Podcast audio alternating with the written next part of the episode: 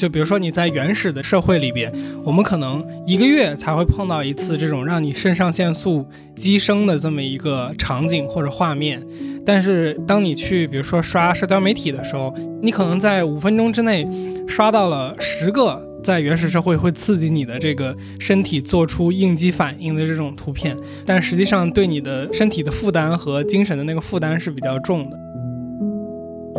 网上前一段有个视频，我看了很吃惊，是一个大概两三岁的小女孩吧，我记得，她看到一本杂志，她把这个杂志在用操作 iPad 的手势去尝试操作它。哦，我听你讲过这个事儿，就是她会对那个图片尝试进行缩放这种手势，然后去点击它，然后她发现这个东西不动会儿，然后她对这个杂志这个媒介有了一个新的理解。伊尼斯他说，一种新媒介的长处，嗯，将会导致一种新文明的诞生。我觉得我们现在就处在这样一种新的媒介环境中，并且处在新的文明之中。每期对谈一个陌生行业，我是天宇，我是天宇，欢迎收听天宇兔 FM。这是一档为了开拓眼界、走出自己的局限而设立的播客，通过与人的对谈来试图与未知的领域和知识产生互动。我们每周四更新。不知道你是否有刷短视频的习惯？据报告显示，二零二一年抖音的用户达到六亿，用户日均使用时长达到了一百分钟。你又是否会在刷短视频时产生一种浪费了时间的负罪感？与此相对的，阅读书籍似乎是高质量使用时间的方式。这种二分法潜在的问题是什么？我们该如何理解媒介与内容、快餐消费娱乐与经典文学之间的联系？本期节目，我们有幸邀请到了南开大学新闻与传播学院副教授周才树老师对谈。你好，我是周才树，我是南开大学新闻与传播学院的教师。周教授博士毕业于四川大学，主要研究方向为新媒介文论、文艺理论以及影视传播，专注有《当代中国电影产业的文化资本研究》。他还参与编写了2021年网络视听蓝皮书。在接下来的内容里。我们从消费短视频内容所带来的焦虑感出发，讨论了短视频和书籍作为形式的特征、用户画像以及中老年群体在当下获取信息的途径等话题。我们还和财树老师探讨了文学在新媒体环境下的形态、意义以及未来发展。本次对话可以说是层层递进，希望我们的对谈也会对你能够有所启发。我最近看到一个说法，就是说现在的人的这个。焦虑，经常处于一个精神紧绷的状态，是来自于，就比如说你在原始的这个时代和社会里边，我们可能一个月才会碰到一次这种让你肾上腺素激升的这么一个场景或者画面。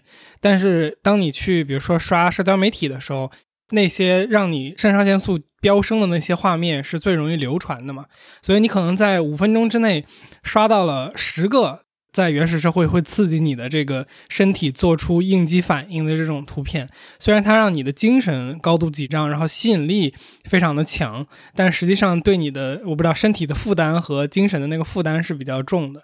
然后可能也就是这个原因导致我们不太能够像原来一样去看一个作品的时候，慢慢的去接受非常非常多可能没有刺激的东西和最终的一个比如说比较强烈的刺激。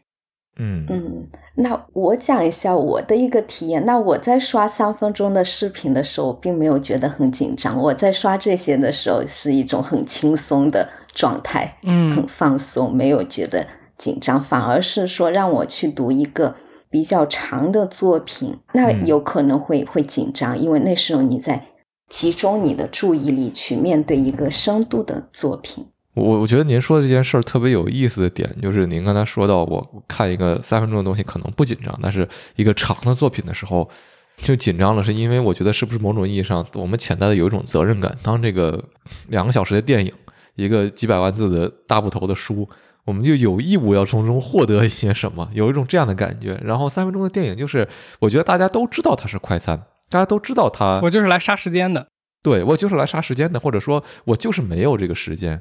我我想到这个东西的这个核心就是说，大家对于时间的投资是不一样的。就你比如说，我要读一本书，我投资的时间是，举例来说，我我读一个大部头，我要花八个小时，然后我去看一个短视频，给我一个这八小时的书的梗概，对吧？它是比如说五分钟。那我当然是就是前者，在现在来说我更紧张啊，因为我我投资八个小时，在现代社会是一个非常大的投资，对于我的时间来说，那我当然会担心说，我操，我呃不好意思，就就这个这八小时我到底有没有得到应有的这回馈？就你会焦虑嘛？就阅读这书好像有点没意思，或者我是甚至能不能得到应有的回馈？我水平够看完这八个小时的。东西吗？是的，你一边看一边还害怕，我是不是要烂尾了，是吧？你把看这八个小时的书看成是一种投资，那么对于另外一些人来说，他看这八小时的书可能是一种享受，嗯嗯，觉得是一种难得的闲暇时光，他终于可以坐在那看这八小时的书，还是因人而异，可能。哎，但是那我们就稍微可以，如果大家愿意的话，聊两句这个事儿啊，就是说。同样像您讲的，就是有一些人可能看这八小时书的书，他是享受的。但是我感觉在现在这个环境下，如果我们想要去享受阅读这件事儿，大家一直用一个词儿叫培养嘛，就是说要培养阅读习惯，培养这个东西，它本身也说明了，就是说。阅读这件事情的那个所谓的放松和享受，和现在另外的这些，比如说短视频啊，或者是就社交媒体平台它提供的那种内容，对于大家本性的或者说这种非常原始的一种引诱，这种力度是不同的。我觉得可能有很多人是想去做到，就是说我享受读书。这八个小时这件事情的，但是实际的结果是他读了五分钟，发现不享受，然后他他拿起手机来，发现 享受哦，我还是比较 享受这个，对，那就是要看他看的是什么内容了，是否是他感兴趣的。但是就是阅读这件事情是一个要学习的东西嘛，就是我们人的基本的这个器官，我们是说话。听，然后眼睛视觉来接收信息，这个是最快的嘛。嗯。然后呢，如果我们要去阅读文字的话，它其实有一个翻译的过程，就是我我要看到那个文字，然后我脑子里面要再形成画面。所以其实从这个角度上来说，确实理论上文字是要培养的，因为它有一个中间的 labor，就它要它要多一步劳动。哎，你说的很对。阅读是需要培养的，它是一种习得的能力，不是我们天生就具备的，是吧？所以说，在印刷时代，哈，嗯，我们的电影、电视剧、短视频还没有出现的时候，其实文字它是具有一种垄断能力的，是吧？只有一部分人，比如说知识精英，他具有识文断字的能力，嗯，特别是在口语时代、文字传播时代，文字。它形成了一种阅读能力，就垄断了这个社会的一些资源的配置。嗯，不是所有的人都能够阅读的。那么能够阅读的人，他成为了知识精英。那么在中国这部分人啊，士大夫，他好像就就担当起一种责任，他觉得我应该啊为天地立心，为生民立命等等，而且就会有这种责任感和担当感。那到了我们现在。那现在知识普及当然很好，每个基本上每个人都能阅读，有这种阅读能力了。但是学有深浅，我们的书籍也是有的难，有的简单嘛。那我可能我们为了休闲的话，天生的会想去读一些简单的书。那一本难的书可能放在你面前，你可能不愿意去读，更愿意去刷短视频了。嗯，我可能在这里能想到的一个点就是说，就比如说我们有多个维度可以去呃解释这件事情。可能在当时的社会环境下，文字是大家接收信息密度比较高的那个媒介，就是它，因为它没有就我们现在拥有的这些，比如说视频的媒介或者音频的媒介，所以它。通过文字获得的那个刺激，在那个时代的刺激是最大的。因为我我没有对这个东西任何的研究，或者我也没看过任何学者的文章，我只是在现想现猜。就比如说，可能这个发展脉络是说，每一个时代的新的内容的出现，都是它的刺激性更强嘛。它同时在，比如说每分钟提供给你的信息密度怎么怎么样越来越高。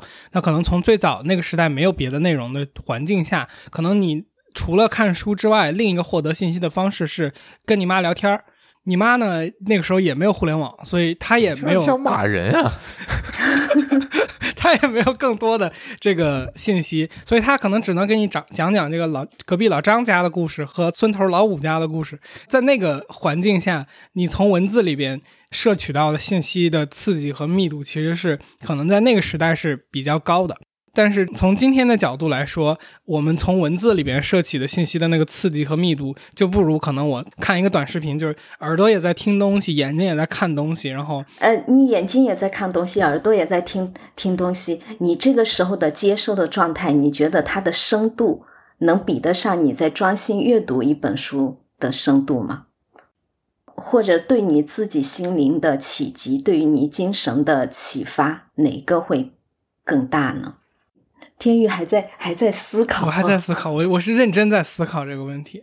嗯呃，当然，我我觉得现在这个时代肯定是更好，因为这样一个多媒介、全媒体、融媒体的平台，我们可以通过各个途径接收到信息，那肯定是更多元、更丰富了，而且我们。再说其他的知识，比如说写在书本上，之前写在书本上的那些知识，现在可以通过短视频平台，嗯，呃，去传播，那肯定是更好的了。比如说我们去读诗歌，其实诗歌也不只是说它只能写在文字上让我们读，我们在网上也可以读，我们也可以通过短视频平台去读，对吧？嗯。嗯，那个天宇，嗯，你你在的系啊，那个叶嘉莹先生原先是你们系的老师，他后来退休后就就去了南开大学南开大学。当老师。对我以前读他的那个嘉莹说诗讲稿啊、论诗从稿啊等等，他他讲诗词，那我们从书本上去看，当然也是一种很完整的体验。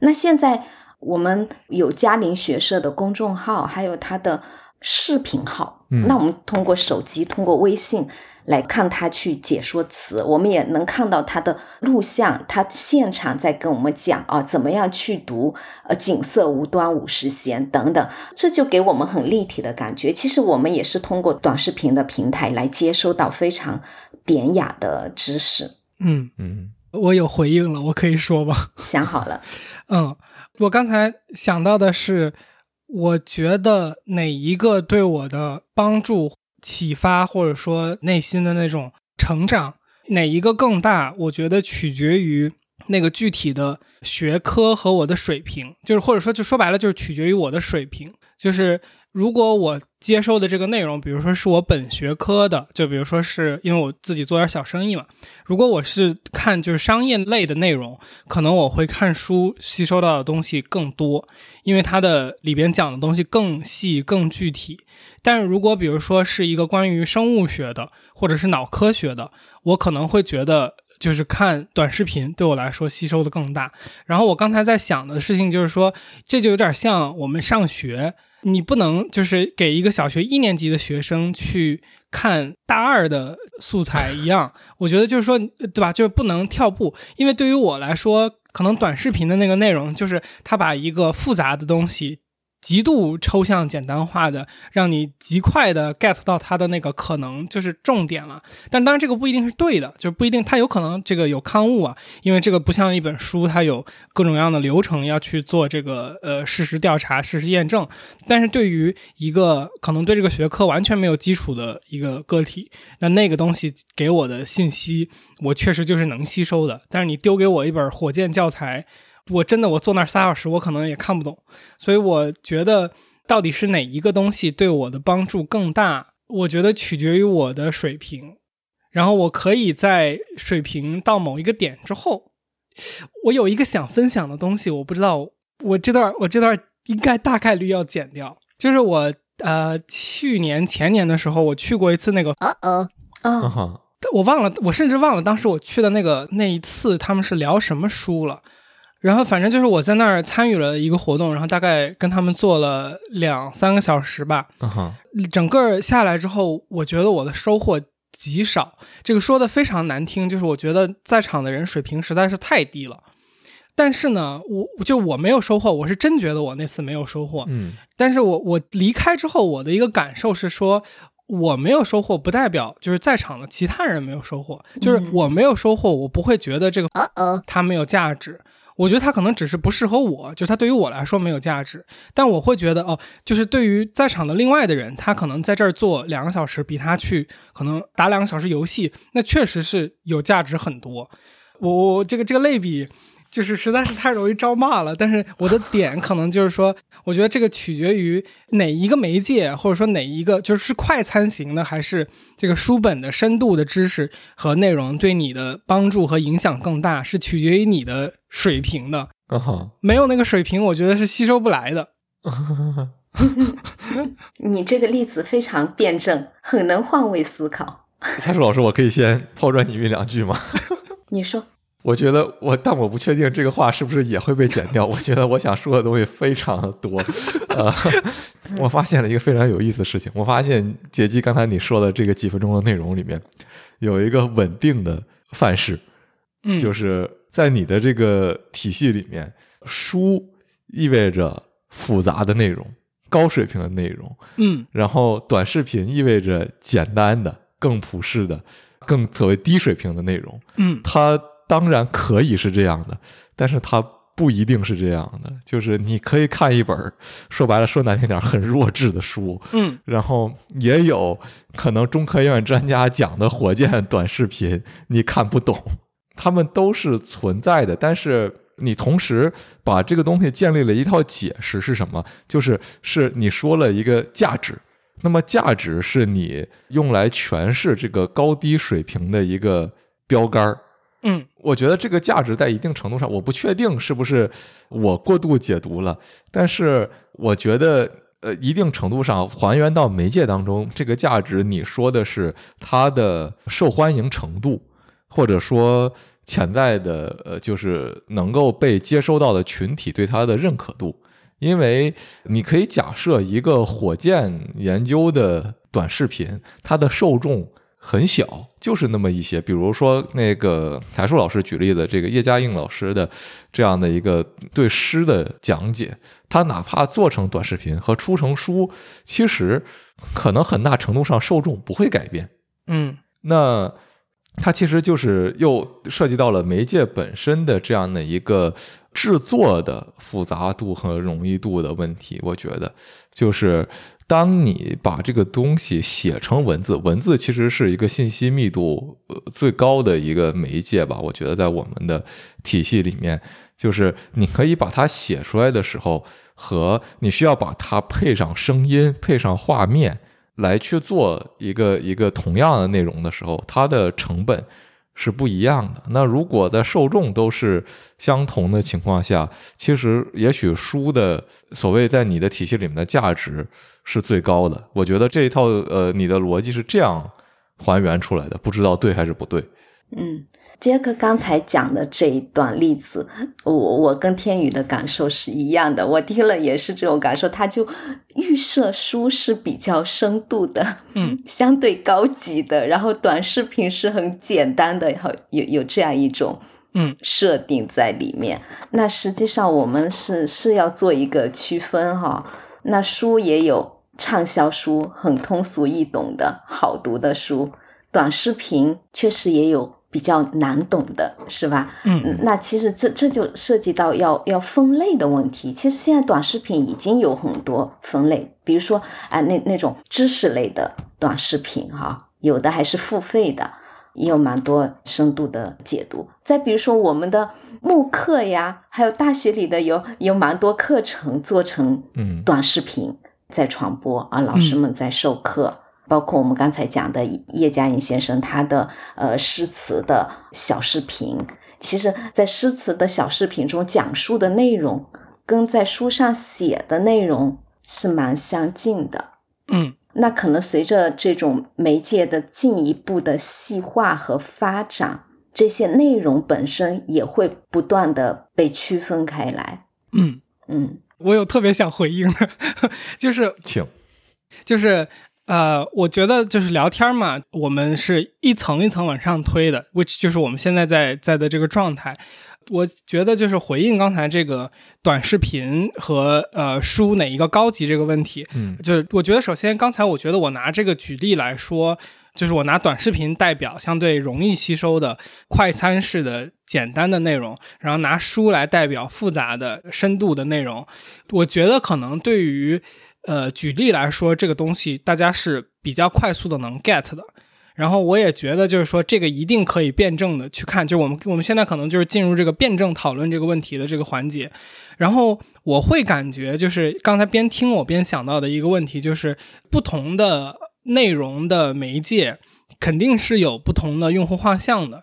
嗯，它是一个普遍性的问题，就比如说书的用户画像和短视频的用户画像，虽然他们中间会有这个重叠，会有 overlap，然后可能就是书里边也有自己的一套图谱吧，就比如说这边是好读的，然后另另一端是不好读的，然后短视频里面可能也有这一端是容易吸收的，这一端是不容易吸收的，那可能这个不容易吸收的短视频和容易吸收的书啊，当然这可能不是这么去叠的啊，但是就是就是他们会有。自己的一个重叠的方式，然后我觉得总体来讲，就是书的深度和难吸收的程度，应该还是比较可以下这个结论，就是它会比短视频更难去吸收。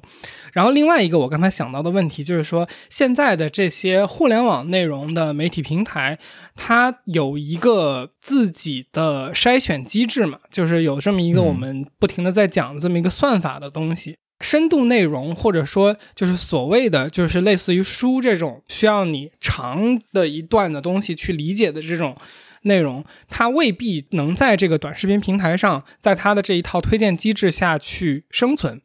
因为我可以讲一个非常非常有价值的深度内容，但是如果没有人把它看完，就你比如说像呃，以我对抖音的这个理解，就是它的播放的比例，就是它完播率是可能它最重要的这个指标。但是如果你去三分钟讲电影，它的完播率自然就会非常高。那如果我是三分钟或者五分钟、十分钟讲一个火箭原理，那可能它播放量就是它播放完播率就会低很多。就是比如说听不懂的。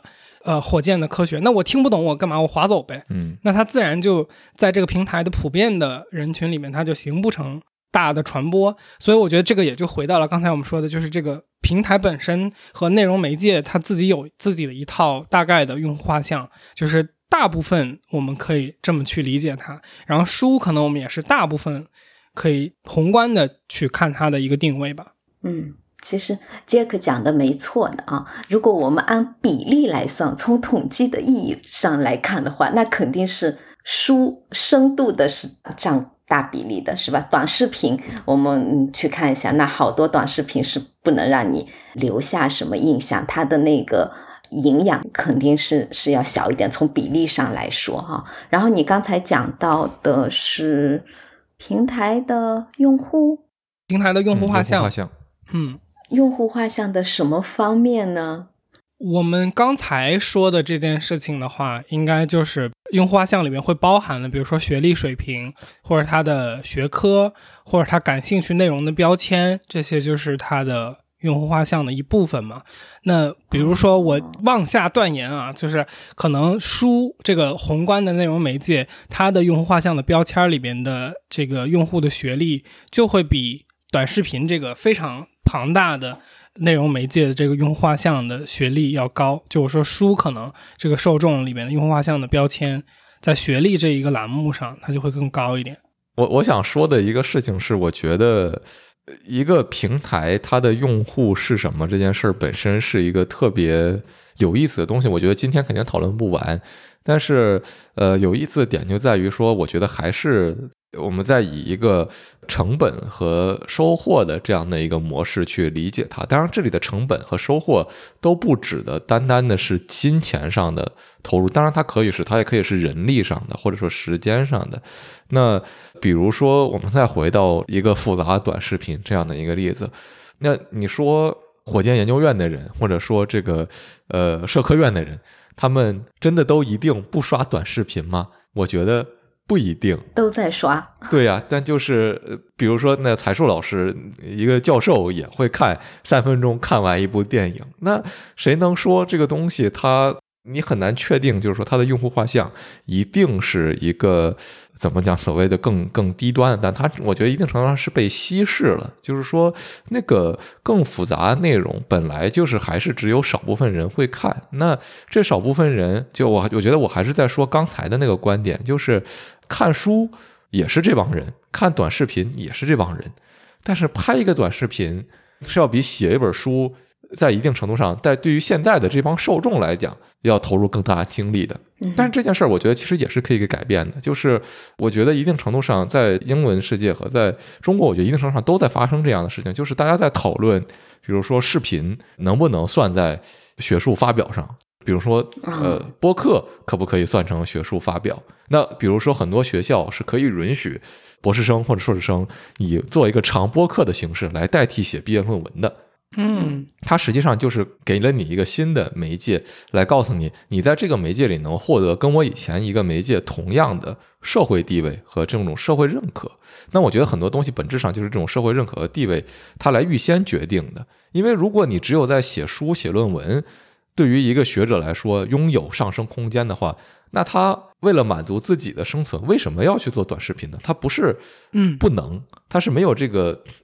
东西去要求他。如果你现在说好，这个你写论文没有用，所有的这个学者必须要靠点击量说话，那这个游戏的规则的改变一定会带来就是学者们 这个有学者画像的剧烈的改变。我觉得本质上是这样的一个机制的问题在在影响，嗯嗯，就是所谓画像的问题。我觉得就是其实你谈的这个问题是每一个内容媒介它自己的。状态和位置也是不断的在发展和改变的，就好像可能，比如说京剧，在它刚出来的时候，它可能就是流行歌曲嘛。就我不确定这个定义是不是合理的啊，就是我只是道听途说有这么一个理解方式，就是就比如说京剧刚出来的时候，如果我们说它是流行歌曲，那它它今天它在。就是我们所谓对它的这个判断和定义，它在传统文化里面的地位，就不是一个单纯的流行歌曲和今天的流行歌曲去对比，我们就能感知到它的差异嘛。那可能短视频这个平台也是一样的，就是它刚刚出现的时候，它所裹挟的用户和它它它第一波所。触达的这个用户的群体和它最终发展出来的这个用户群体和最终定型之后的状态可能是不同的，就有点像说，可能微博最早是所谓这种比较精英化的一个圈子，那现在可能它就变成了一个所有人都在用的。那微信可能我不确定啊，但比如说最早是一个商务群体的使用的一个工具。微信精英化过吗？对呀，微博精英化过吗？微微微博是精英化过的，老师。是吗？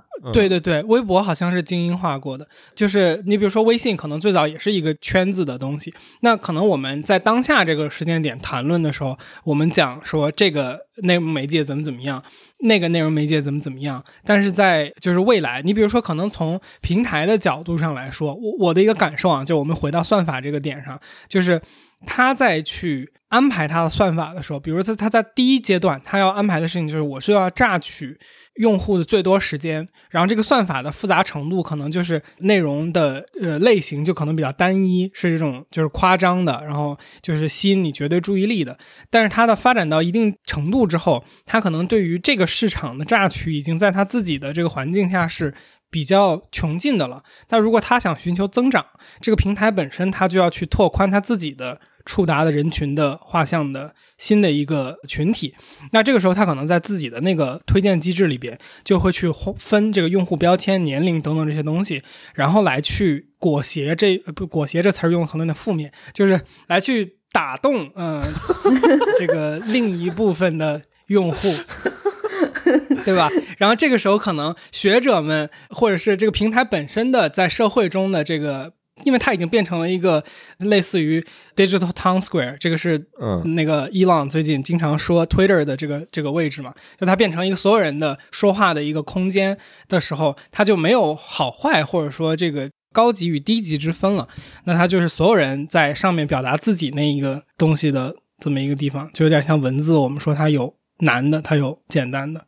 嗯，你你刚才讲到。平台的用户画像，哈，嗯，其实我我我想起来了一个点，比如说，某一个平台形成了他自己的一些用户，那这些用户是怎么样的？那我我感觉是可以从两个角度来看啊。如果从制作者的角度来说啊，从创作者、生产者的角度来说，他能够清晰的了解他的用户是怎样的，这些用户画像其实是有助于他们生产制作那种类型化的作品，然后降低他们市场探索的成本。嗯嗯那另一个，如果是从接受者的角度，就我们作为呃用户来说，我感觉某一某一些平台，你时常接受一些特定平台的特定信息，那就很容易形成一个信息的茧房。嗯嗯你把自己包裹在里面了。虽然这里面也有社群化的特点，你可能跟你相似的人、有着共同价值观的人、有着共同喜好的人在一起，你们形成了一个社群，你们相互讨论、相互取暖，你你也觉得很有安全感。但同时，他把你包裹在内，你你就只是关注于跟你相近的人，让你喜爱的、容易接受的那些信息，你摒弃了那些跟你有差异的信息。其实这又是一种孤立化的、个人化的状态，就是你你把跟你相差别的那那些信息排除出去了，嗯隔离出去了，所以。它它又容易孤立和隔绝，所以我我感觉两者是从接受者的角度来说，这里是是有辩证的元素在里面的。嗯嗯嗯嗯，但是对于大部分用户来说，他们应该想不到这一层。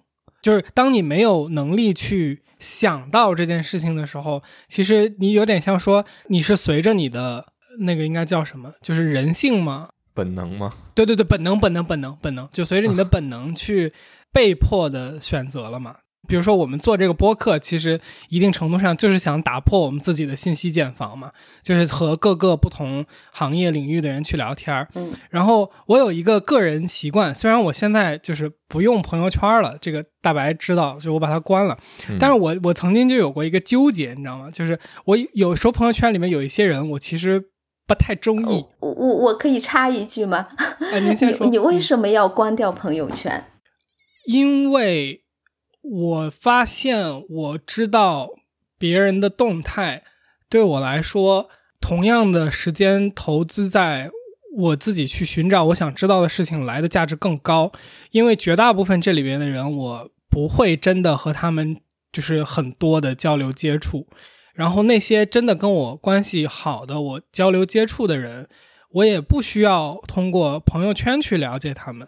嗯而且我甚至发现，我关掉朋友圈这两年，对我的社交没有什么影响，反而是我发现线下社交的话，或者打电话的社交，让我们话题变多了。不像是说，哎，我前两天发了个什么东西，你看见了吗？如果我说啊，我看见了，这个对话可能就结束了。但是如果我说，哎，我没有，哎，怎么了？然后呢，他可能哎就有这么一个东西可以给我讲一会儿，然后我们就能顺着这个东西聊下去。但这个这个要是聊的话，我觉得能聊很久，因为我这两年关掉朋友圈有挺多的感悟的。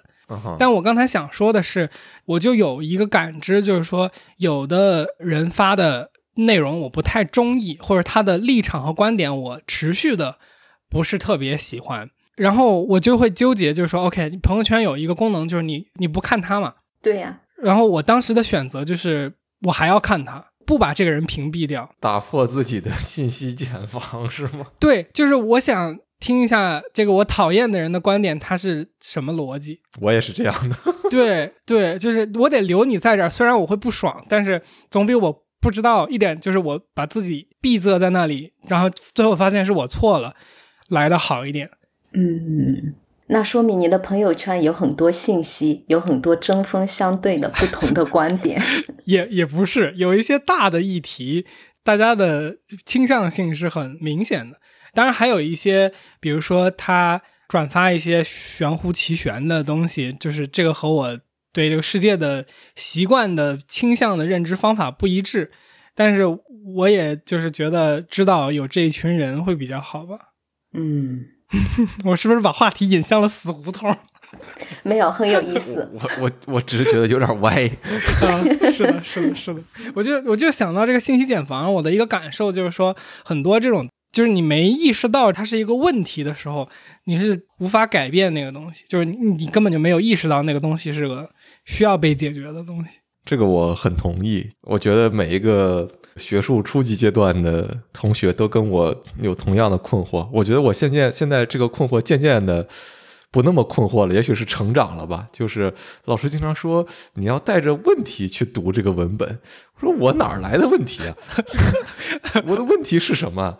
没有问题。读着读着就有了。对，我觉得就是有问题是一个好事儿。就是刚才杰基也说的，就是你得知道有问题，你才能去想这个东西是什么。然后你如果读完就是哦，OK，就这么回事儿，或者说你不知道它可以有问题的话，怎么办呢？我我就拿自己举例子，我在很长的一段时间里，就是一个东西，如果它是一个书，学者写的书，或者一个发表的论文，除非它很离谱。否则我不太能知道它的可能的问题出在哪。那可能不是你的问题，但是你看的多了，你就确实形成了自己的一些思考，然后你发现这个东西跟你习惯的不一样，那你就会思考是他有问题还是你有问题。嗯，我觉得这个就是一个个人知识上的成长。嗯，恭喜你。恭喜你！对，然后 谢谢老师。呃，我还想再补充一下，刚才就是微信朋友圈这个问题。我觉得刚才讨论的就是说了很多平台相关的内容，包括杰基说的，就是如何你刚才用词是什么？说服用户？呃，如何？我最早说的是裹挟，后来说的是打动。呃，打动。对对对。我我觉得你你说了一个我我觉得仍然很有意思的东西，就是平台背后的这个驱动的力量，或者说它的监管力量是什么？还有这个平台上面有多少用户？嗯，当我们在谈短视频或者说微信，特别是微信吧，就是现在听这个播客的人有一个算一个，有谁不用微信吗？我不知道。这就说明什么事儿？就说明这个微信成为了一个包罗万象的这样的一个平台。你已经忽略掉它是平台的这件事情了，背后的运营或者说不属于社会默认规则的东西被透明化了。嗯，你把它当做了你的日常生活，你把它当做理所当然的事情了。对了，但它其实背后是有套自己不属于社会天然的逻辑的，或者说社会天然的逻辑是什么？有这种东西吗？只是我们可能想不到背后的机制存在，或者说想不到就是我们现在看不见的、经常容易忽略的东西存在吧？我觉得这就是刚才解基在说的事情之一。嗯，哦，是是挺好玩的。那我觉得这也是和历史更悠久的媒介的一个区别在这里。你在看书的时候会意识不到自己在看书吗？你在看戏的时候会意识不到自己在看戏吗？我觉得应该都能意识到。哦，但你在用微信的时候的交流和面对面的交流，你当然知道有区别，但是这个区别是什么呢？你得想一想嗯。然后你可能想到这个区别的时候，你会想到你在微信上发的文字，我们都不说有网络警察来审查这么一回事儿了，就是你发的朋友圈只能发九张图，它是不是对你对生活的传信息的传播进行了进行了一种刑诉？嗯，我觉得是有的。这个让我想起来，我们上次跟就聊游戏那一期说的嘛，微信元宇宙嘛，微信就是我们现在的元宇宙的一个呈现，就是你的几乎大部分的东西，如果你想的话，可以在微信上解决很多。你的社交、你的这个交易、你的，比如说，如果微信再算上它的那些微店这那的，你的消费等等，都可以在这个平台上去解决。嗯，那说刚才这个话题的话，可能就是说，微信它由于像你说的，就是用户群体大到就是每一个人都在用了，所以如果我们假设说微信是一种呃社交媒体的话，就它已经超越了社交媒体这个范畴了。当当我们说社媒内容、说社交媒体运营的时候，当然你可能有微信公众号这一个细分，但是你很很很少会把微信当成一个社交媒体，但实际上它是一个社交媒体，还是说你们会觉得微信是社交媒体？因为我在回忆这个事情的时候，就我问我自己，我会不会管微信叫社交媒体？我觉得我可能不太会管微信叫社交媒体。微信就是升级版的多元化的短信、电话。也有社交媒体的功能，对，微信就是什么都可以那种感觉。嗯，哦，刚才天宇讲的一个问题，我我觉得很有意思。他说：“我我们在看书的时候，难道意识不到自己在看书吗？然后现在在现在这个年代，我们被网络包裹的时候，但是我们意识不到网络的存在，是不是？”对我我是想这么说，这么说当然就是有点过于武断了。嗯，呃，但是我觉得一定程度上是的。就是我经常喜欢举的一个例子是，大家难道不觉得最近这几年很少有人在提？网瘾这么回事儿了吗？嗯，对对，已经不存在网瘾了。相对的，就是网瘾变成了游戏，就是它不是一个，就是你做别的事儿不一定叫网瘾，但是你如果是不是投足够多时间打游戏，还是可以叫网瘾。就是他把一个你在网上干什么聊天、邮件这些东西，从这个网瘾的概念中拿掉了。嗯。我我记得我小的时候经常看到“网瘾”这个词，就是报纸上呀，就是大人用来教育孩子们时常说的话。这个孩子网瘾太重了，嗯，现在确实出现的少了，好像网瘾已经不是一个问题了。任何人都在被网络所包围，因为大人也是。现在你发现中老年人的这个短视频使用比青年人严重多了，对对。我们每年有做一个短视频的发展报告，哈，就是一些呃视频产业的蓝皮书，然后就发现短视频的呃行业现在就特别重视老年人平台，嗯，号称是关注银发人群，其实就是在推动老年人使用短视频嘛。确实，他们都在刷短视频，这里面又要产生多少流量，又要产生多少经济，又有多少资本的流动。姐记刚才那个词是什么来着？打动用户。啊，打打动银发用打动老记不住，就记得住一个国协。所以你看，负面的东西传播的就是比较快嘛。你记得住，就我不知道大家是什么感觉啊？就是我反正对于短视频这个事情，就是好像在用短视频这个媒介去消费内容的时候，会有提防吧。就是你会心里边就是有这么一个概念，就是说我在这个上面大概率是很难。有很多有价值时间的，所以我当我去比如说使用短视频这个媒介的时候，我可能使用十五二十分钟，我就会发现哦，差不多这个该停了，就不能再继续了。你会一直有一种。Guilty 的感觉，在使用这个媒介的时候，这个不一定正确啊，因为理论上你可以去训练那个短视频你那个账号的算法，嗯，让让它推荐给你的内容变得有价值。当然，就是我就是说笼统的讲，大家会有这么一个感受，用短视频消费内容的时候会有一点点就是 guilty 的感觉。但是我感觉好像老人，就是或者说银发群体，一旦被打动、被裹挟。就他们呃，一旦被攻陷之后，好像就放弃抵抗了。又来一个新词儿，就是我我总觉得有时候我看到我爸，我就觉得他放弃抵抗了，就是他就在外面，所以所以我觉得嗯，这个事儿本身还挺值得讨论的。不同的年龄段对于，呃，比如说内容媒介和这些东西，大家甚至有不同的警惕性，就是什么东西我要去抵抗，什么东西我要去拥抱，什么东西我要去无所谓的看待。你是自己内心每一个就年龄段每一个群体是可能有不同的感受的。嗯，中国有很多悠闲的。老年人，他们拿着退休金，他们有大把的时间，所以呢，短视频可以帮助他们消磨时光。他们可能不一定有像你这样的责任感，觉得我我看短视频，我是浪费了多少时间。其实我一边说，我一边也就是对老师您说的特别对，就是我一边说到最后，我其实对这个事情。它也是个好事儿，因为它它就是我们可能可以看，就机会成本对于老人来说是什么？就是它替代的是什么嘛？它好像替代的是，就就这个说的不是我爸啊，这说的不是我爸，就是替代的是在村口晒太阳的时间。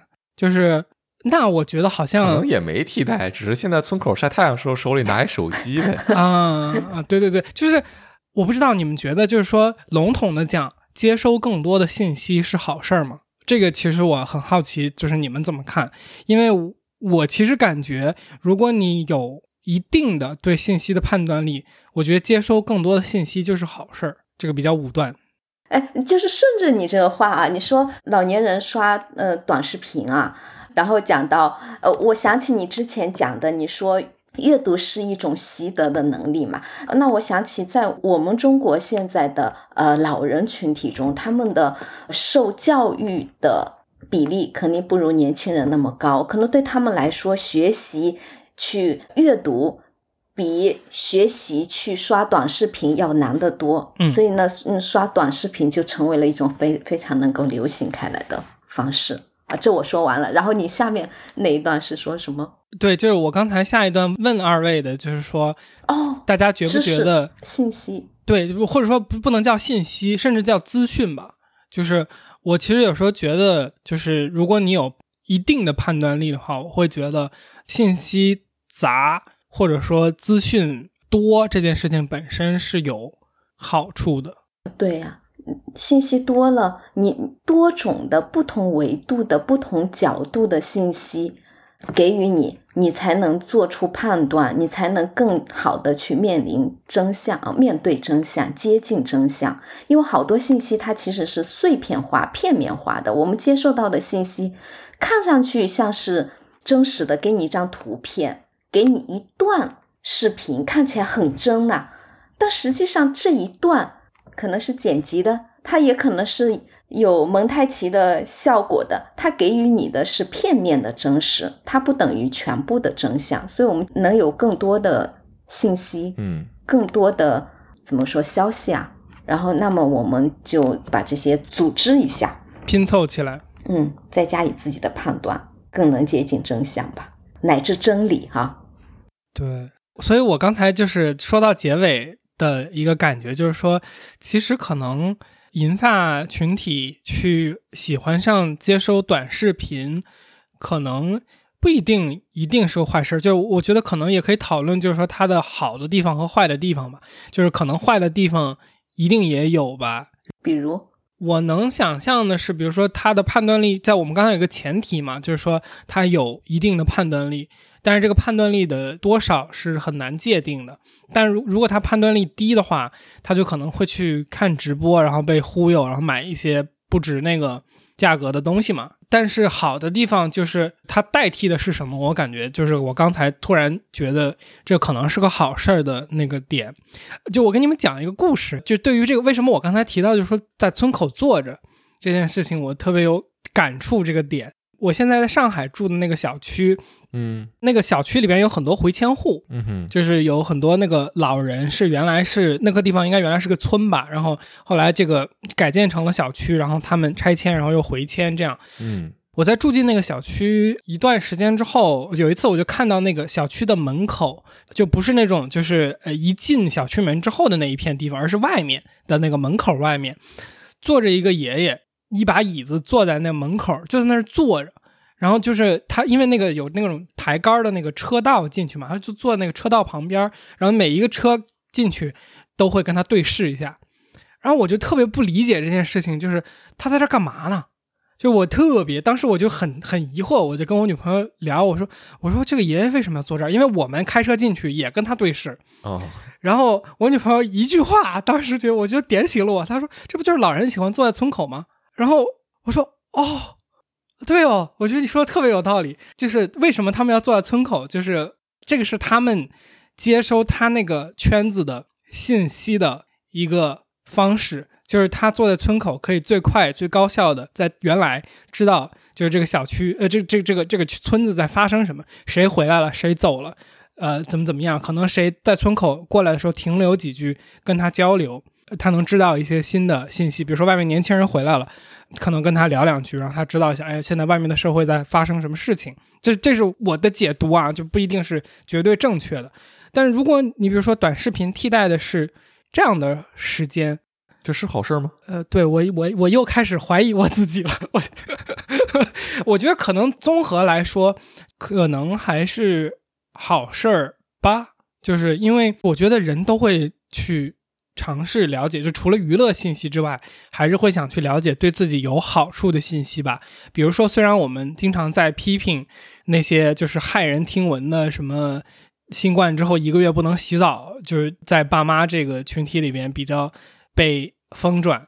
但是这个难道不是他们在互联网信息中想要寻求一些对他们自己有帮助，然后保护自己的信息的这么一个行为吗？这里面可能有一些是不对的，也有一些是对的，但是就是说对的和不对的这个比例哪一个更大？嗯，很很有很有意思啊！我我觉得 大白技能 CD 结束了，来吧。什么什么叫技能 CD 结束了？我觉得你已经在旁边微微微一笑，然后看我看半天了。我说这这猴子说完没有？说完我来。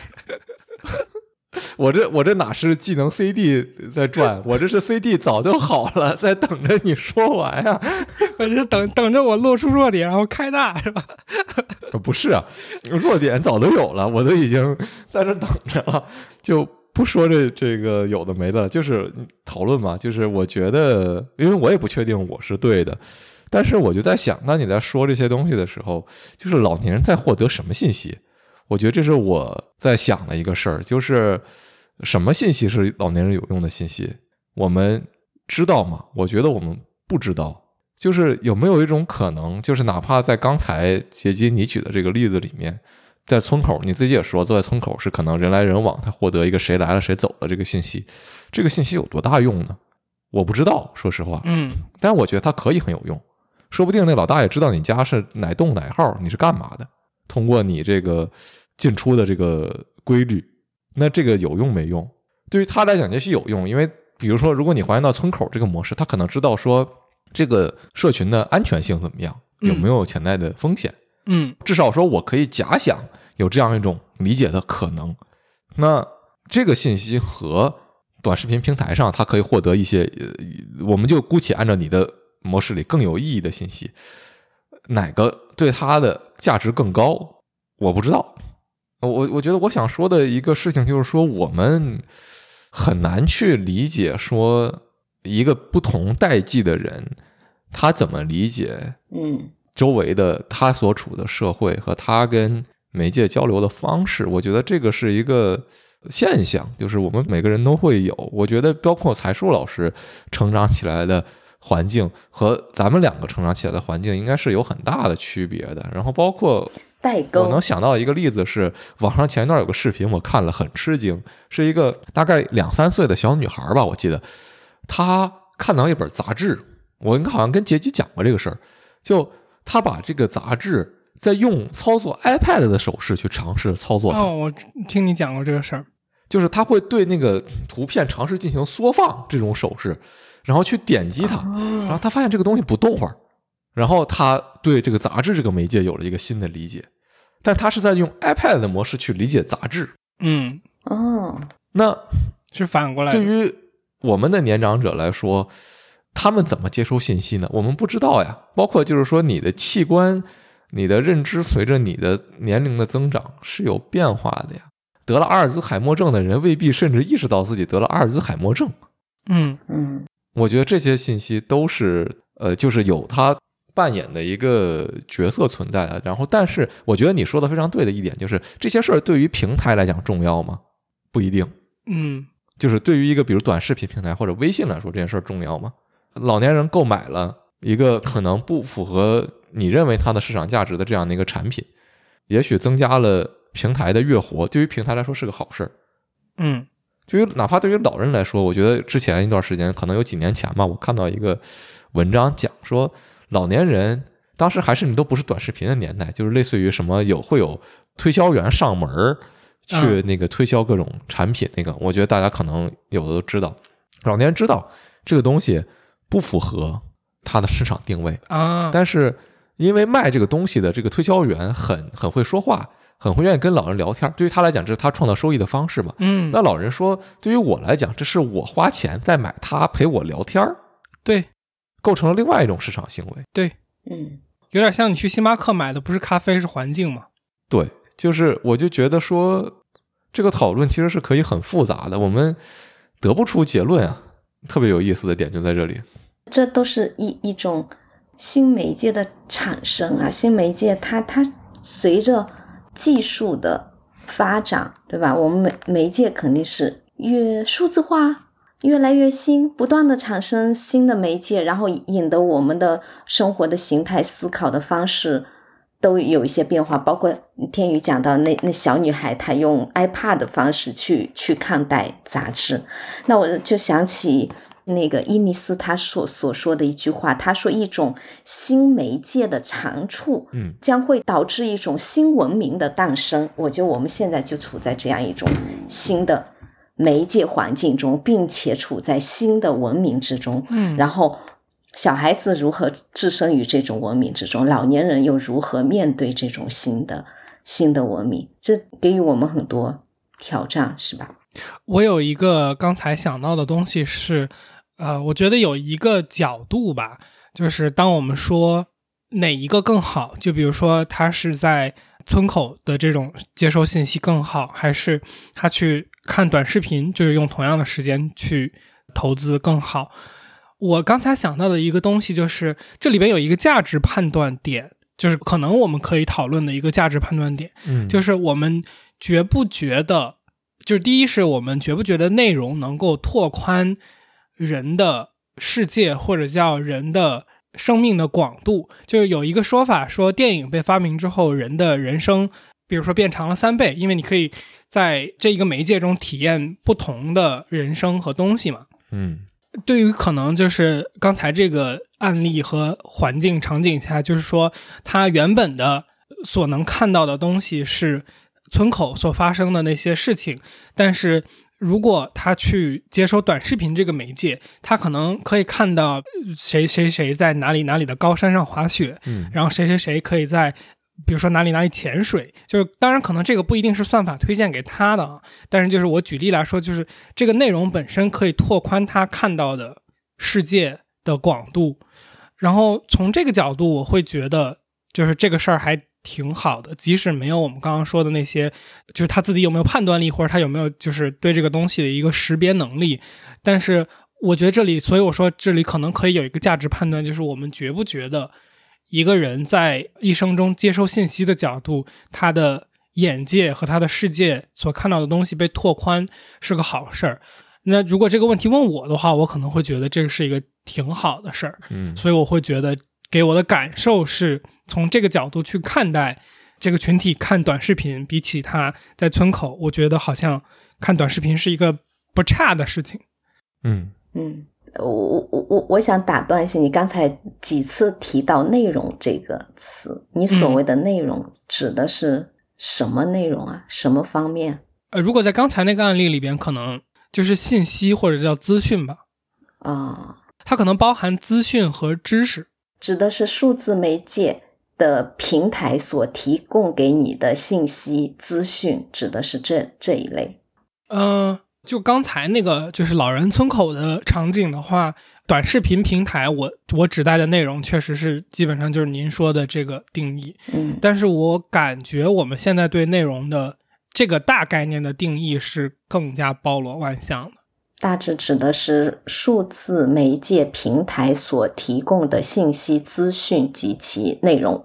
因为他一说起内容，我马上会想到了文学中的内容与形式。嗯嗯嗯。所以，我我听到你说内容，对我来说就有点费解。到底什么是内容？嗯，内容它具体的所指是是什么？那我们如果接受一系列文学教育的话，那我一一看到内容，我就会想说啊。这个作品讲述了 什么内容？内容和形式的区分，我马上会联想到这一点。所以刚刚跟你确认一下，你所谓的内容是什么？明白。我刚才觉得，我综合就是，如果我对“内容”这个词儿的一个理解的话，我觉得它应该就是信息的感觉。呃，就是当然肯定它不准确啊，但是就是如果我们说书是不是一种内容，我觉得它是的。如果我说音频是不是内容，那也是内容。但是“内容”这个词的诞生，或者说我们这么去用它，好像是在就是互联网的平台下的各种信息资讯的流传之后，我觉得产生的这么一个用法，就是感觉这个是大部分我们说“内容”这个词最早，我感觉是这些，比如说啊，影视公司或者说自媒体。的这些就是博主，他们会说做内容嘛，做一个资讯信息的这么一个东西哦，是不是就是说内容就是一个可以被消费的信息。嗯，我不知道定义内容这件事情肯定是不是我能做到的。咱不定义。嗯 我觉得刚才的一个讨论是围绕就什么是内容嘛，然后才叔老师会讲到，就是文学里的这个内容与形式。那其实就是您在提纲里当时给我们订正的一个问题，就是解析原本的问题是文学是什么，然后嗯才叔老师对这个问题的进一步的补充，就是说就是想让讨论一下新媒介的文学是否存在，如果存在的话是什么。嗯嗯，我觉得其实特别想听一下您的阐释，因为特别是我们刚才谈论短视频，那就比如说短视频会诞生文学吗？或者说新媒介文学是什么呢？是一种就是更多元的数字的和文字之间的交互吗？对我们怎么理解它呢？嗯，短视频它是肯定可以传播文学的。然后前面我们说，呃，文学是什么？啊、这个问题挺形而上的。然后嗯我们过去啊，在大学里面上文学概论课，第一节课就老师就要讲文学是什么啊。天宇应该都经历过这些吧？我本科是历史学的，我所以我上的上上来问的是历史是什么？我们会说，呃，文学是语言的艺术啊，文学是虚构的艺术，呃，文学是劳动的产物啊，等等。老师要讲很久很久的。嗯嗯嗯，那呃，对于很多人而言，其实文学是什么，并不需要定义啊，可能就是一些具体的作品啊，小说、诗歌、散文等等。那所以我在这里提出什么是新媒介文学，特别是在我们现在这样一个数字媒介的环境下，我们讲嗯啊、刚才讲到啊、全媒体、融媒体、跨媒体叙事等等，在各种媒介包裹下，那文学呈现了什么样的面貌？我觉得呢，新媒介文学就是在现在这样一个数字媒介的环境下，文学的存在的样态。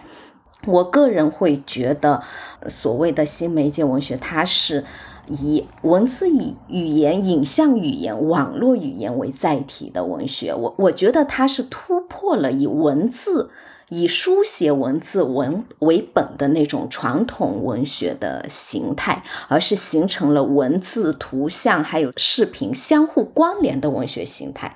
比如说，影视剧改编自小说，比如说短视频在传播诗歌，通过短视频平台来讲述小说，嗯啊、来讲诗歌，这些它所传递的都是文学呀。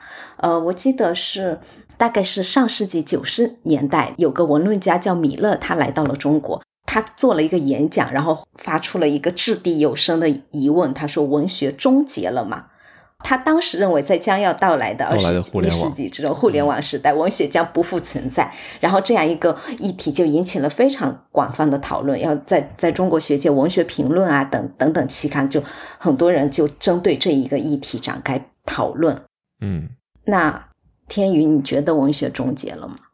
哇，我我，我我有资格回答这个问题吗？才叔老师，我觉得，但但让换一句换一句话讲，每个人应该都有资格回答这个问题。我觉得没有，我非常同意您刚才说的，就是现在的文学，你不得不把其他的媒体的形态用来考虑。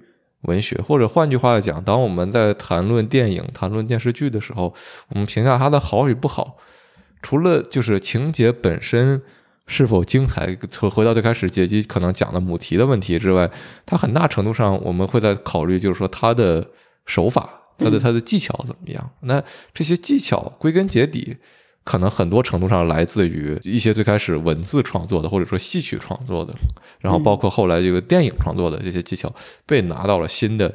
媒体上来讲，你包括电影剪辑的手段和短视频剪辑的手段，难有难道没有共通之处吗？嗯我觉得一定是有的。或者换句话讲，你在讨论书籍的时候，书本纸张难道不是当时的媒体吗？或者说现在它难道不也是媒体吗？对，那一本书印刷成什么样子，用什么样的字号、什么样的油墨，彩色的还是黑白的，轻型纸还是铜版纸，对你的阅读体验有很大的影响啊。是的，这些东西构不构成一个文学的要素呢？我嗯我其实是不知道的，我觉得应该是构成的吧。我觉得构成，我感觉天宇刚才讲到了一个很重要的的点，就是文学的它的一种物质的基础，就是你你那个印刷的版本那个字，跟我们在电脑上看到的字，如果它不一样，跟我们对我们的阅读体验会造成差异。那我接着刚才的话，我也觉得文学它没有终结，它反而是。更开放了。过去我们觉得文学是语言的艺术，我们默认为语言就是文字语言。那我会觉得语言它是包括文字的语言，也包括影像的语言。而且呢，这种文字的语言它是有它的物质载体的。嗯，它一个是符号层面的东西，比如说它。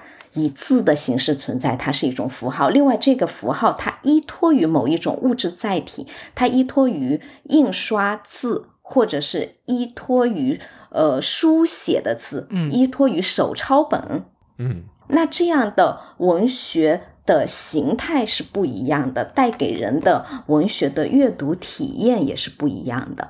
那我在这讲，我们数字呃媒介时代下，我们存在一种新媒介文学，我可能更多的强调不同媒介之间的一种融合啊。但实际上哈，这些都是可以探讨的。有些学者他就比较强调不同媒介之间的差异。嗯，我前两天。前两天，U B C 的哲学系他办一个教授，那个呃罗格斯大学的一个哲学教授哈，叫爱丽丝·贝斯，他他就专门讲语言媒介跟视觉媒介两者呈现的内容是不一样的，两者是很有差异的。他认为视觉是呈现丰富具体的事物，就像我们看到了一个很直观的图片一样，而文字呢，它更依赖于想象，更加借助于暗示。嗯。来给予我们嗯丰富的内容。嗯，我有一个具体问题，刚才我就想到了，然后被我给忘了。现在想问一下，二位看小说的时候，就是会建立一个对角色很具象化的想象吗？还是它是比较模糊的？我想象力比较差，是比较模糊的。嗯，就是如果假设你是一个特别会画画的人，你是。不一定画得出来你想象的那个人，当然你你可能思考你会有，但是就是假设你这个时候在你的脑子里面照一张相，你可能是不具象的那个人。我就觉得，哪怕这个书里告诉我这个人穿什么、戴什么、什么颜色，我都想象不出来。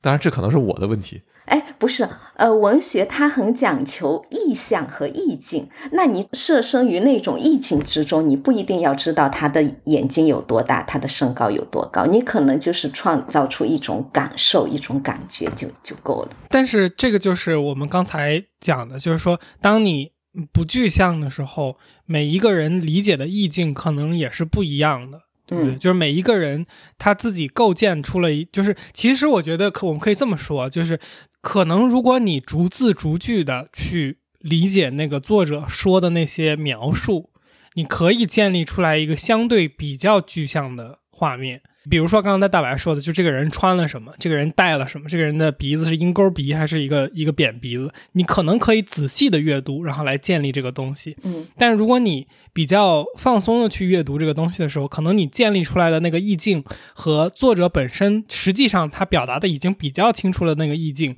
也是有差异的，就是你构建的那个意象是。构建出偏差了，但是当我们在一个新媒体，就是这个视频的画面上，我们刚刚也说了，就是它极其具象嘛，它没有太多偏差的空间，所以就是造成了这个刚才您说的这个文字是想象，视频是或者说新媒介这个比较具象。但我想说的就是这个文字的想象，每一个人的想象是有误差的。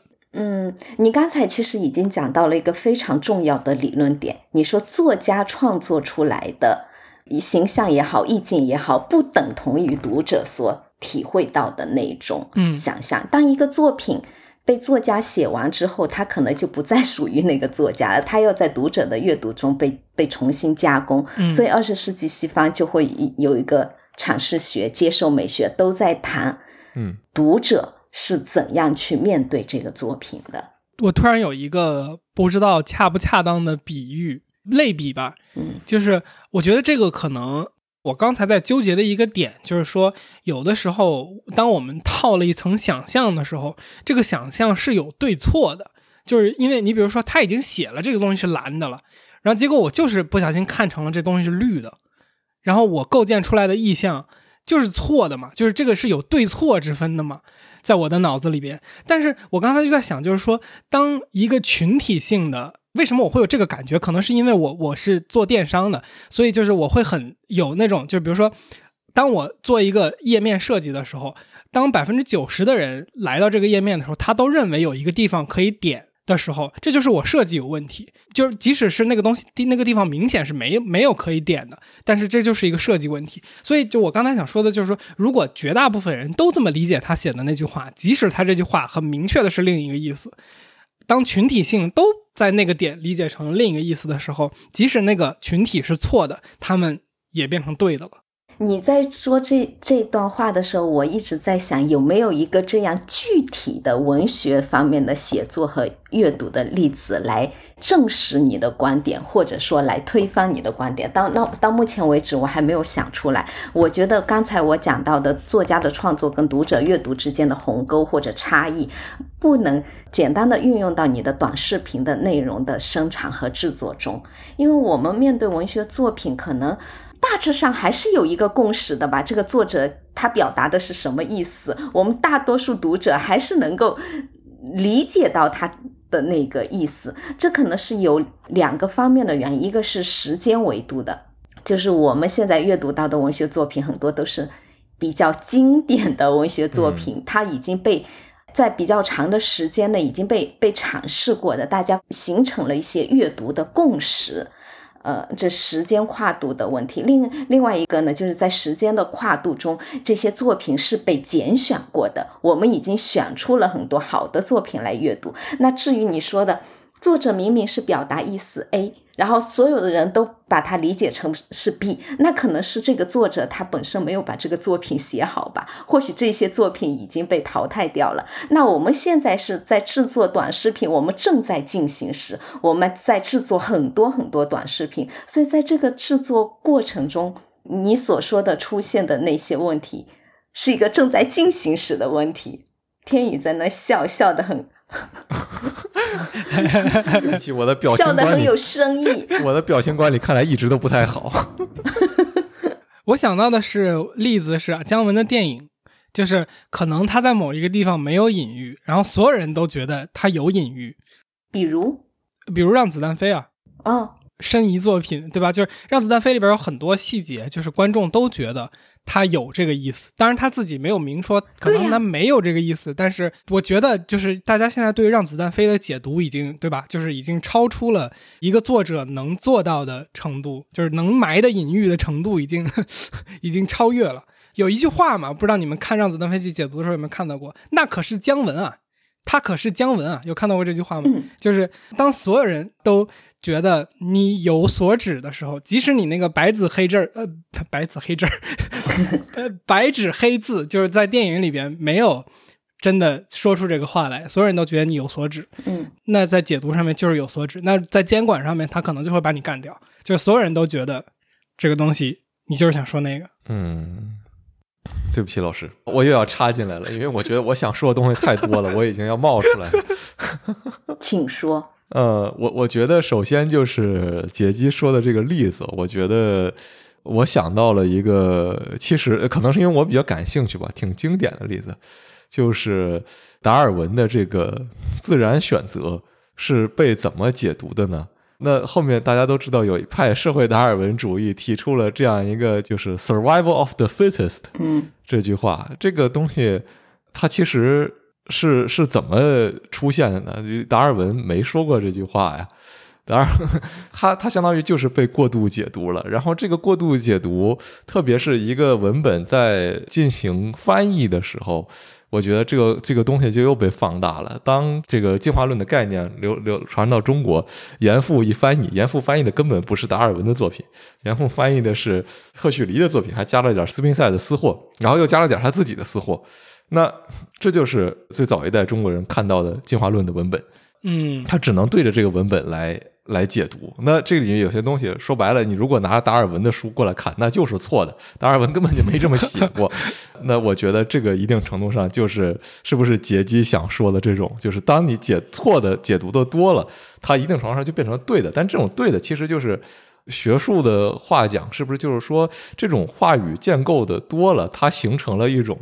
现实的讨论基础，就是以后的讨论必须要根据这个已经被建构起来的话语来进行讨论，就好像我们在写。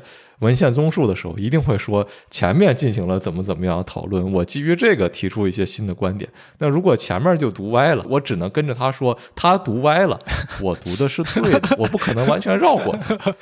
嗯，我我一定程度上是这么理解杰基说的话的。我想提出另外一个问题，就是财叔老师刚才讲到的，就是现在的很多讨论还是基于一些经典的作品。这个经典作品本身，我觉得就是非常值得拿来讨论的。就是说，我们都说文学没有终结，文学进入了一个新的时代，它有它的新的形态，跨媒体的、融媒体的。那这些经典的文本，我们阅读它是为了获得些什么呢？我觉得这个是我特别想知道，特别是因为财叔老师您本人是教学的一个一个老师，您面对很多学生，然后他们有很多可能天然的，可能后面建构出来的这样的一些对文字的想象，对文学的想象。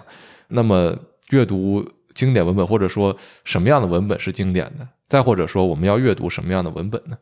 嗯，我就想引用刚才那一句话，那可是姜文啊。那我类比一下，那可是经典啊！哦，我们我们学文学，嗯，它的基础啊，就是要阅读经典文学作品。你想，我们我我们中国语言文学有那么多优美的作品，那我们现在创作的源泉有好多是来自于经典的作品，那是我们非常伟大的传统文化的资源。嗯，其实包括你现在去读网络小说，你就会发现。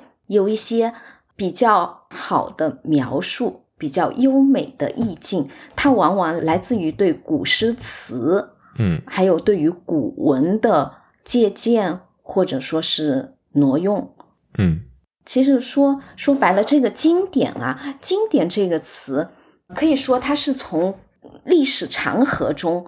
拣选出来的那一部分作品，那么经典它本身它是流动的，它是变动不居的，并不是说五十年前的经典作品就等于现在的经典作品，因为有一些过去我们认为经典的作品已经。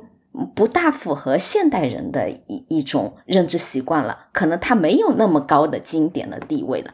但整体上，对于我们的中国文学作品，我们大概还是有一个共识，对吧？嗯，从《诗经》开始，唐诗宋词元曲明清小说，总之它是经过了历代人的阅读和认可的这样一些作品。嗯，这些是当然是值得我们去阅读的。而且，不管我们的媒介环境怎么样的变化，我们这样一些优秀的作品仍然是我们取之不尽的宝藏吧。嗯，我觉得这个是不是就是我们这个文化自己的？你们刚刚是用的那词“母题”，就它已经超越了那个文本本身，而所有人都认为它非常有价值的时候，你可以从中解读出很多，它甚至本身没有。最开始想说的价值，但这件事情本身也有价值，因为我们所有人都对这个母题的存在和价值有共识，我们就可以拿它来发展出很多新的东西。对对，你说的非常对，而且这些经典作品是可以不断的被激活，嗯，进行内容的改编、内容的生产。哎，比如说去年非常火的那个电视剧。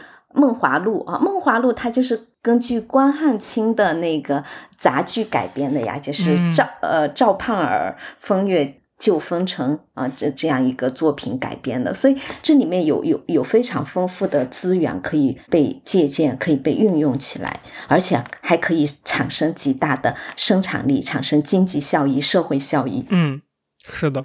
我想问您一个特别现实的问题，就是我们先假设就是经典。在那里？但是经典的数量，我个人认为，或者说粗浅的理解，它多于我们可能一个可能非专业人士他在一段时间的学习内能够穷尽的内容。特别是比如说一个刚进入大学，我们假设他是一个本科生，他比如说选到您的文学课，特别特别具体的一个场景，那。在有限的，比如一个学期或者一年，甚至两年，哪怕哪怕有两年吧，就是说他肯定也不可能穷尽我们的这个经典的这个范畴。那在这一堆经典当中，我们怎么确定什么东西是符合就是当下的能够让人更好的成长的这样的内容呢？它的标准是什么呢？嗯，标准不好说，但是有一个非常现实的例子可以回应，因为我们有教材呀。我们上，比如说我们南开大学，它就有一门必修课，就叫做大学语文，就所有进入到大一的学生都是要学我们的文学课的啊，大学语文课。那我们就就一有一本很好的教材，然后这个教材就已经为我们做出了选择。嗯，从《诗经》。到外国文学作品，到现当代文学作品，乃至当代的歌词，比如说方文山的作品，也会选取在里面。所以我们可以从多种角度去去探讨，是传统的精英文学、经典文学的角度，也可以从大众文学的角度去解读。就是要找到一本呃好的书，好的入门书啊，它带着你去领略我们的呃语文课。那么，如果你对于其中的某一个历史阶段，或者对于某一种文学类型特别感兴趣，好了，那么你就可以顺顺着这个类型，或者顺着这个时间段再进行深入的阅读和拓展。嗯，那如果我们回到刚才聊的这个呃最初的这个问题上，就比如说我们刚刚在讨论文学在新的媒介，比如说短视频下它是什么样的？那我们刚才聊的这一系列的东西，如果扣回来的话。就是因为我挺饿了，不知道为什么扣肉啊，就 是梅菜扣肉。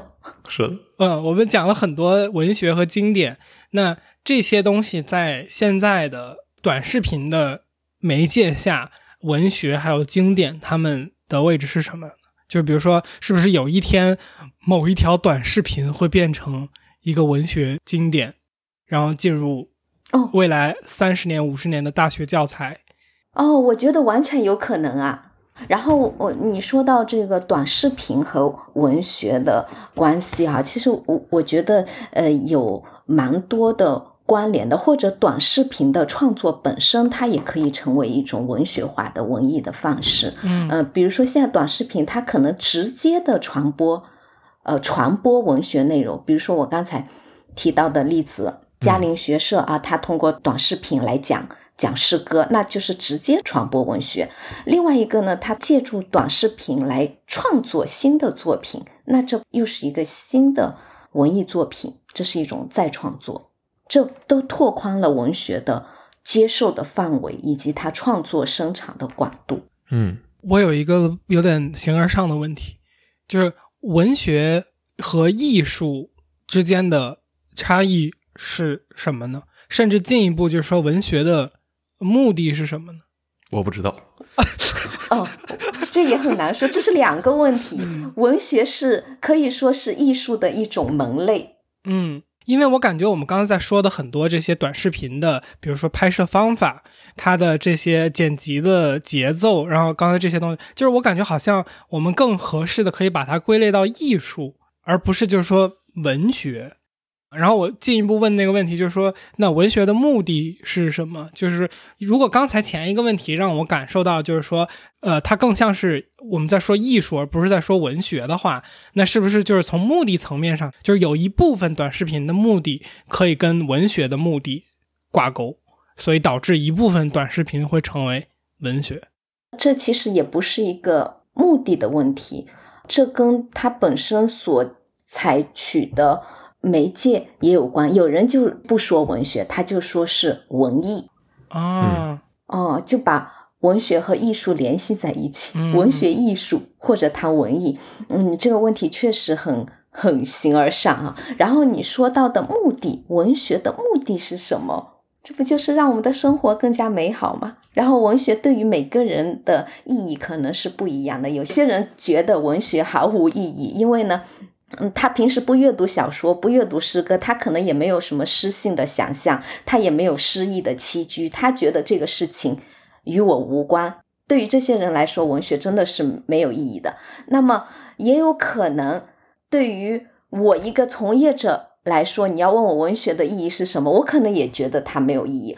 它的用处就在于它是无用之用，你看起来它不能直接给你多少实际的利益，它不能直接的兑现，它好像毫无用处。但是毫无用处的背后，它可能有大用啊，它可能让让你在失意的时候，呃，慰藉你的心灵，可能让你在早上推开房门看到那一袭晨光的时候，你感受到它的美，你调动起你的诗性的想象，这让你的生活，让你的精神世界更丰富，让你觉得这一天更加美好。嗯，那我说的是不是特别悬，特别抽象？没有没有，我我说完了。没有，我想起了一个，我要我要举一个特别俗的例子，就是刚才才叔老师最后说，当你看到一缕晨光的时候，你是发出一个诗性的赞叹，还是来一句“我操，太好看了”？这个就是，嗯，这个段子本身也是我在网上看来的。但是我操，太好看了，也是一种语言表达，也是一种文学。就是他们的差别是什么？我在想。就是你的精神世界更加的丰满的感觉吗？我觉得它本身有一种阶级性或者说社会价值，因为我操太好看了，每个人都会说。但是，一句诗性的语言不是每个人都能说出来的。我觉得这个是你说它没有一种社会价值或者地位的区别在里面吗？我觉得也是有的。嗯，你确实可以从社会学的角度做这种解读。文化区隔始终是存在的。我记得几年前那个罗振宇做的有一场跨年演讲里边，他就是说，他也是引用的别人啊，我忘了是引用的谁了。他说，就是柴米油盐酱醋茶和琴棋书画诗酒茶的茶是不一样的两个茶，所以我觉得可能在刚才这个地方也是类似的，就是你心系的是柴米油盐酱醋茶的茶，还是琴棋书画诗酒茶的茶。对你对生活的感知是不一样的。我觉得两者都必须有，柴米油盐酱醋茶，那才是真实的生活。有些人可能可以在柴米油盐酱醋茶中发现文学，创造文学。嗯，所以最后就是我们追求的就是生活幸福，感觉生活美好，审美生活，谁又不是呢？对，所以哎呀，有一种。就是如如此的，就是到顶之后，又有一种意义缺失感。所有东西最终都追求的是美好，反而变得没有那么美好了。呃，因为我们不能一直得到美好，所以是在追求美好嘛。嗯，就是追求美好和时不时他给你的那个真正得到一小下美好的那个刺激，比就是所谓的美好美好。因为如果就是全然的。在美好之中就没有美好了，对不对？因为美好是对比而来的。嗯嗯嗯，挺好的，挺好的，也是对比而来的。哎呀，我觉得就没有什么特别可以接着说。我原本只是想说，有点像这个蔡叔老师，不知道我们对谈的一个就是咖啡博主，那个也是我们的好朋友牛小咖老师，这个经常说的咖啡不较真儿。或者是我发现你特别喜欢他这句话，对，或者或者就是说你，我们之前跟牛老师也讨论过，就是你喝咖啡是获得一种就是愉悦的体验呢，还是你摄取咖啡因呢？嗯，这个不就是就是你是是哪个茶的区别吗？但你说我就从任何一杯咖啡里都能获得愉悦的体验，我觉得那个也很厉害。那就是像财叔老师说的，你能从柴柴米油盐酱醋茶当中也获得对生活美好的。这种感受啊，就我我不是非要喝一杯什么这个单一产地的新鲜的手冲咖啡才能获得愉悦，我就街边买一杯一块五的咖啡也可以愉悦，那那不也挺好？嗯，取决你当时的心境。对，呃，这个也涉及到一个点，就是说我们可能每一个人心里面都知道，就是所有东西都让你愉悦这个事儿本身是不可能的，所以我们当我们看到一个人把任何好的坏的。他都说能从中获取愉悦，我们就管他叫什么来着？阿甘精神是吧？是是叫阿甘精神吗？不好意思，我别露怯了。我觉得你要说他是阿 Q 精神，我觉得也能啊。对对对对对对对，操，果然露怯。对，就我就想说，我还正在想《阿甘正传》呢。结果是阿 Q 正传。对，就是就就但我们会管他叫阿 Q 精神嘛，就是然后这个是一个负面的嘛。我们在说就是他在自我欺骗嘛。嗯。我们是怎么从文学聊到这儿来着？这不就是文学吗？鲁迅还不是文学，他可是鲁迅啊！全是 callback。可以，可以。假如一间铁屋子是绝无窗户且万难毁坏的，里面有许多熟睡的人们，不久都要闷死了。可以。嗨，这里是后期的天宇。这次的对话着实让我们感到意犹未尽。我觉得对内容和媒体这些概念的认知不应该仅仅停留在电子时代，追溯这些概念的历史也有助于我们理解在当下被改编的究竟是什么，而不是陷入盲目的恐慌之中。不知道你怎么看？如果你有任何想法，或是对本期的内容有所补充，希望你可以在评论区留言和我们一起交流，说不定你的评论也会启发到其他的人。OK，最后做个预告，如果你还没有听过本期的内容，下周四我们将会更新本期节目的彩蛋，在彩蛋里，我们和财叔老师聊了聊。同一个故事内容或者 IP 在不同的媒体环境下的呈现，什么是 media mix、跨媒介叙事以及融媒体理论。如果你对这个话题感兴趣的话，就关注一下我们吧。下周四我们会准时更新，也欢迎你加入天娱兔 FM 的听友群，和我们一起直接聊天儿。请在微信搜索好友 ID 天娱兔 FM，拼音的天宇，阿拉伯数字二，再加上 FM。记得是添加微信好友，而不是公众号，然后备注一下来聊天儿，我们会尽快把你拉到群里。最后，如果你觉得我们的节目做得还不错，或是你从中获得了一些启发，请在你所收听的平台给我们的节目打分和评价，或是将我们的节目分享给你的朋友，这对我们做节目有非常非常大的帮助。非常谢谢你，让我们下周再见。谢谢蔡叔老师，谢谢，非常感谢。我是第一次录播课，跟我上课很不一样的体验，当然挺开心的。也谢谢你们带我进入一个新的世界——播客世界。没有一个杂乱无章、暂且还没有任何规则的世界。哦，也也不完全吧。不是不是，我就是想说，财叔老师准备的东西都没用上，很不好意思。是，非常非常可惜，非常抱歉。我们的提纲的问题真的也非常精彩。是是，嗯。好，那我们一起说个拜拜。嗯，拜拜。好，谢谢老师来参加，拜拜。谢谢财叔老师，再见。拜拜。